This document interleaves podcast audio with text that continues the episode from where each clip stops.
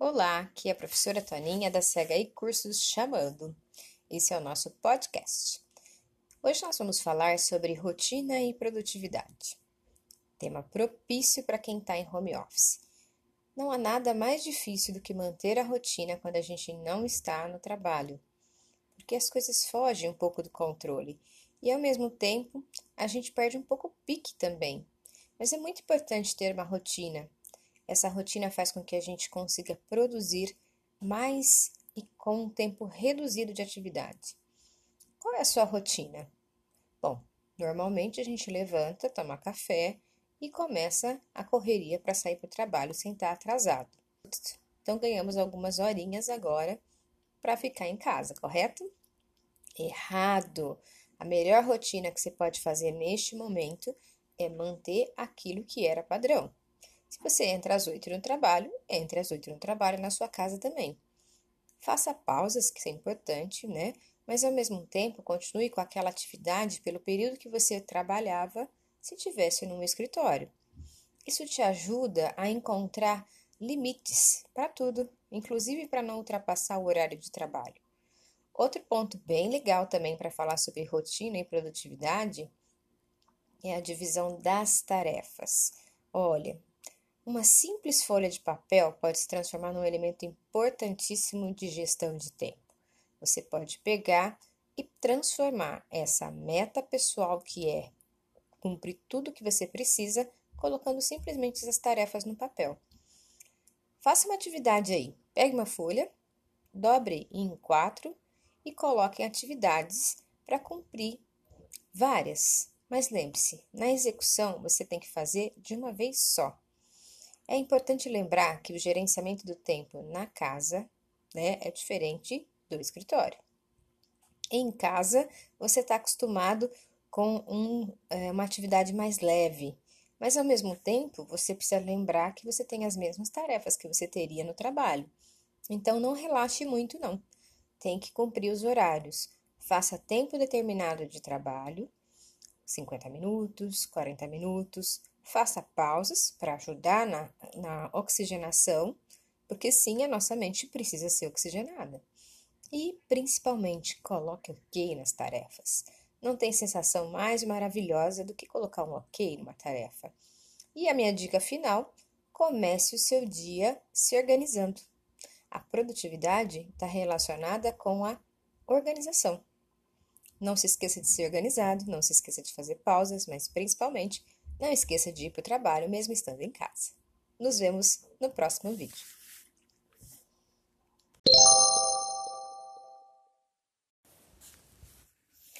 Olá, aqui é a professora Toninha da CHI Cursos. E hoje eu quero falar sobre estresse e resultado. Na verdade, queria falar sobre gestores estressados. Bom, normalmente os gestores têm as metas a cumprir e também têm equipe para lidar.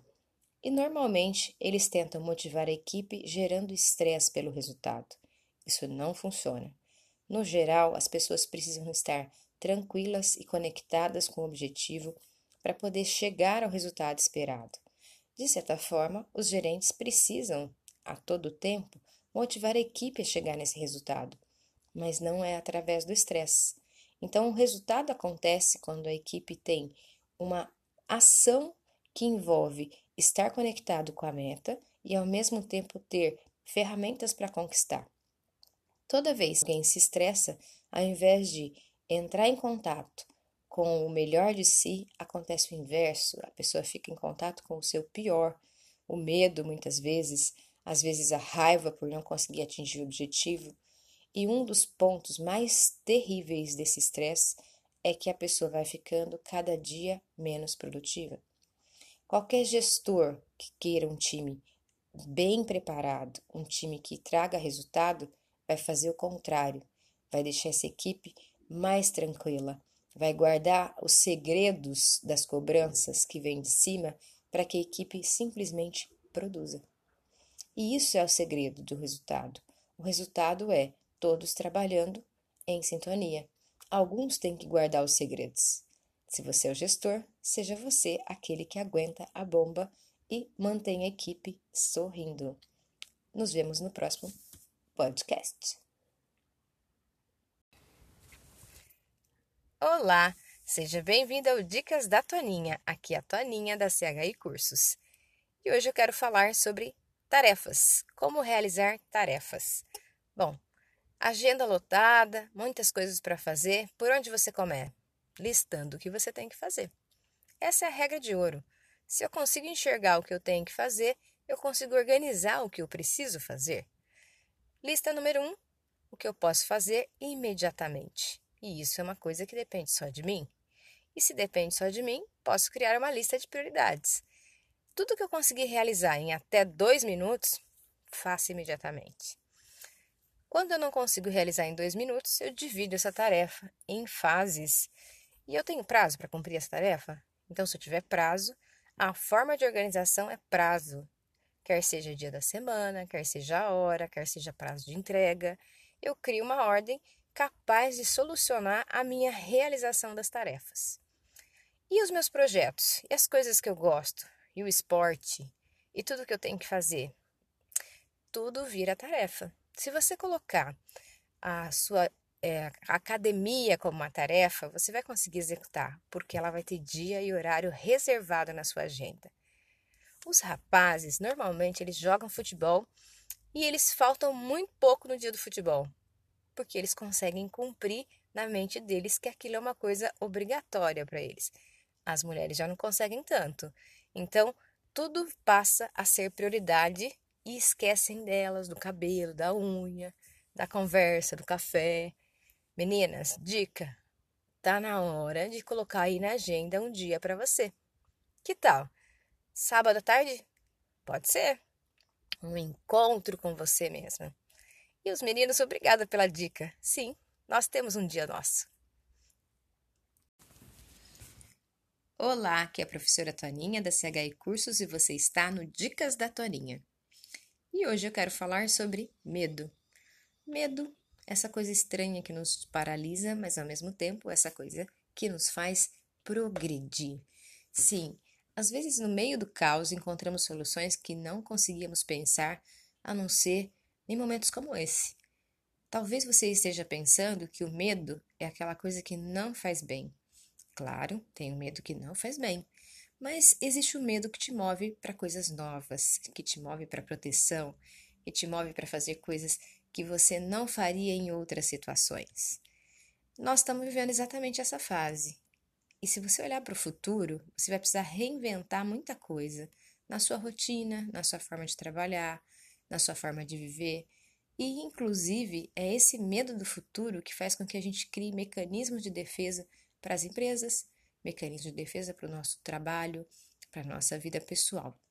Então, quando você sentir medo, você lembre: ah, deixa eu usar isso para aprender, para fazer diferente e para mudar o mundo. Que o medo que você sente agora ou sentiu possa te tornar alguém melhor. Olá, aqui é a professora Toninha da CHI Cursos. Bem-vinda ao Dicas da Toninha.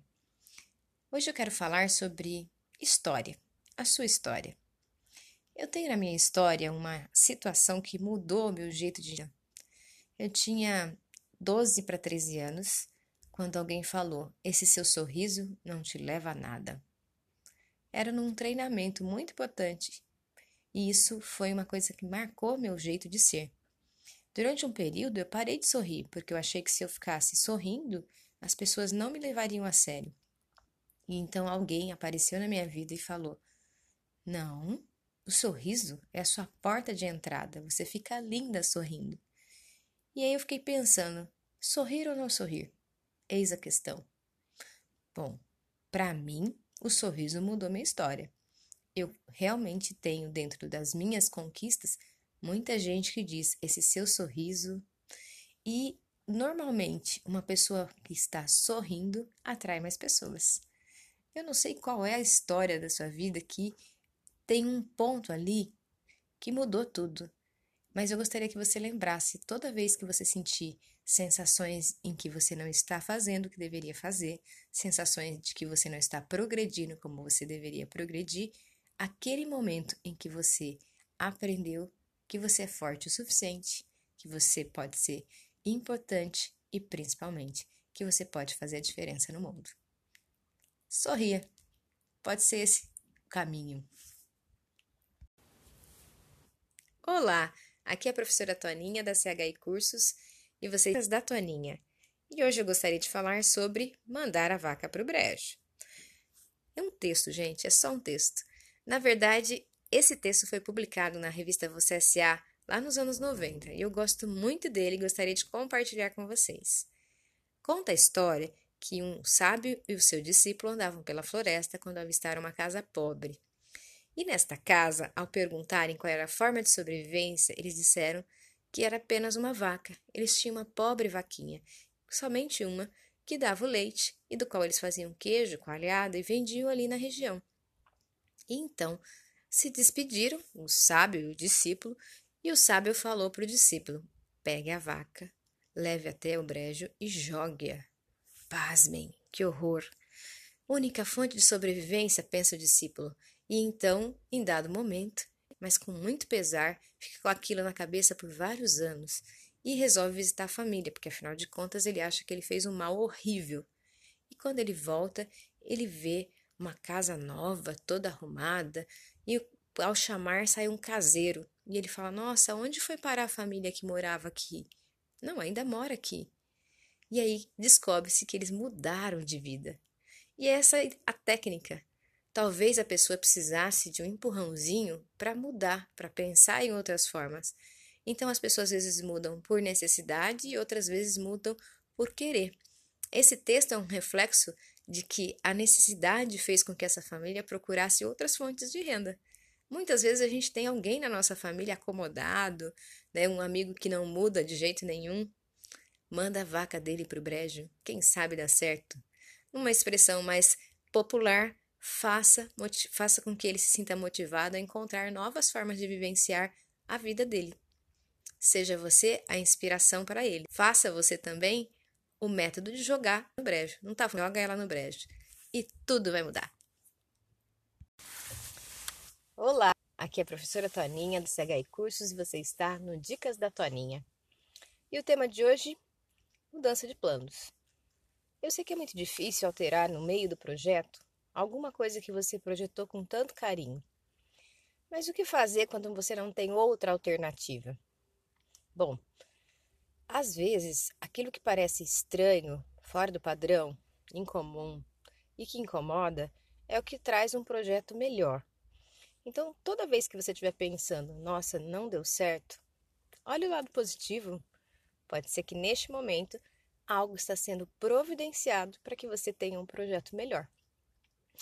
Na fase que nós estamos vivendo, não tem sido fácil ficar ajustando todos os dias os planos, nem pensar no dia seguinte para ver se vai dar certo o plano.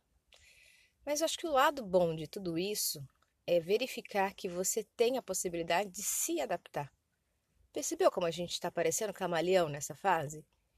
Arruma aqui, muda ali, pensa assim, não pensa mais. É, a vida é feita de ajustes. E se você tiver que mudar seus planos, não tem problema. Mude. Pode ser que ele fique melhor do que você pensou. Olá, aqui é a professora Torinha da CHI Cursos e hoje eu quero falar sobre o novo normal. Assisti um vídeo e fiquei interessada num assunto, hein? O que vai ser da rotina das pessoas depois da pandemia? Será que elas ainda vão querer trabalhar em cidades diferentes, pegar trânsito, depois de terem vivenciado uma rotina de home office? Muita gente reclamou do home office, mas ao mesmo tempo o home office se tornou o novo normal. Empresas perceberam que algumas funções são possíveis de serem executadas de qualquer lugar. E talvez tenha sido mais interessante ainda o papel da liderança nesse período, porque a entrega e não o tempo foi a coisa mais importante, porque eles não podiam controlar a pessoa, o horário de entrada, eles podiam controlar aquilo que a pessoa entrega. E essa é a parte interessante do home office que algumas empresas de tecnologia usam, aliás, a maioria delas usam, porque é o que interessa. O tempo que a pessoa vai trabalhar, que horas vai trabalhar, não tem muita importância. Funciona? Depende. Que cultura você tem na sua empresa? Que cultura você tem para você mesma? Você acha que você consegue ser produtivo apesar de não ter um horário fixo? Ou você precisa de disciplina? Precisa de algo que diga: você tem que trabalhar das 8 às 6. Bom, de qualquer forma, uma reflexão interessante sobre esse tema é olharmos para um momento em que talvez você, pós-pandemia, tenha medo de sair para trabalhar e prefira e se sinta mais confortável dentro da sua casa. E de qualquer forma, você não está na hora de melhorar o ambiente de casa, hein? Porque também é um ponto a ser observado. O que, que a sua casa tem que precisa melhorar? O que, que você precisa cuidar para se sentir bem é, dentro da sua casa? Home office é isso. É o trabalho e a casa unidos para você produzir mais e melhor. Nos vemos na próxima vez.